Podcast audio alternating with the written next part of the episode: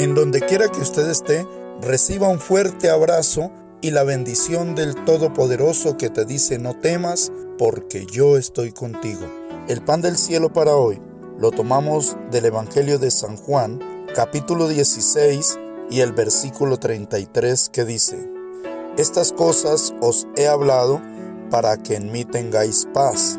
En el mundo tendréis aflicción, pero confiad, yo he vencido al mundo.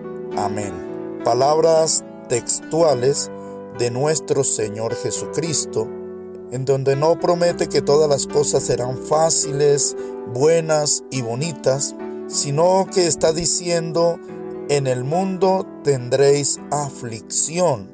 ¿Y quién es aquel que no ha pasado por diferentes tipos de aflicción? ¿Quién es aquel que no ha tenido que enfrentar problemas, dificultades, luchas de una o de otra índole, sea familiar, sea personal, sea de negocios o sea aún en la misma iglesia donde se congrega?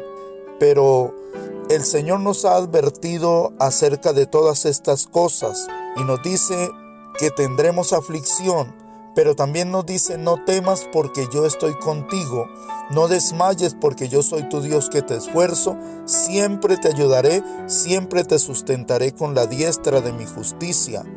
Esto lo dice el Dios Todopoderoso y es una promesa firme del Señor, de tal manera que aunque venga la aflicción, aunque vengan las luchas, aunque vengan las pruebas, tenemos que seguir perseverando en Cristo, seguir adelante, confiando en Dios. No importa la causa de la aflicción que venga a nuestra vida, no nos dejemos atemorizar por el maligno, no retrocedamos ante los gigantes que se levantan, porque Dios está con nosotros, así como estuvo con David cuando enfrentó al gigante Goliat, así como estuvo con Josué cuando le dijo, mira que te mando que te esfuerces y seas valiente.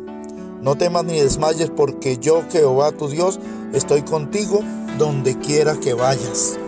Esto lo dice en Josué 1.9 y lo está diciendo hoy el Señor para cada uno de nosotros, que aunque vengan las aflicciones y las luchas, y se han de presentar quizá en estos momentos, tenga usted que estar pasando por una situación difícil que le causa mucha aflicción. Gózate y espera en el Señor porque Él tiene la salida. Él es poderoso para abrir las puertas que se han cerrado. Él es poderoso para cerrar las puertas al maligno y nadie podrá abrirlas. Él es poderoso para hacer que brote agua en medio del sequedal. Dios es poderoso, grande y fiel, que aún continúa haciendo cosas grandes y maravillosas. Por tanto, podemos confiar plenamente en nuestro Dios. En el mundo tendremos y vienen aflicciones, pero el Señor dice, yo les he hablado todo esto para que en mí tengáis paz. En el mundo tendréis aflicción, pero confiad, yo he vencido al mundo. Y esa victoria que obtuvo el Señor Jesucristo la obtuvo también para ti y para mí y para todo aquel que pueda creer en Él. Mis amados, que el Señor nos continúe bendiciendo rica, grande y poderosamente.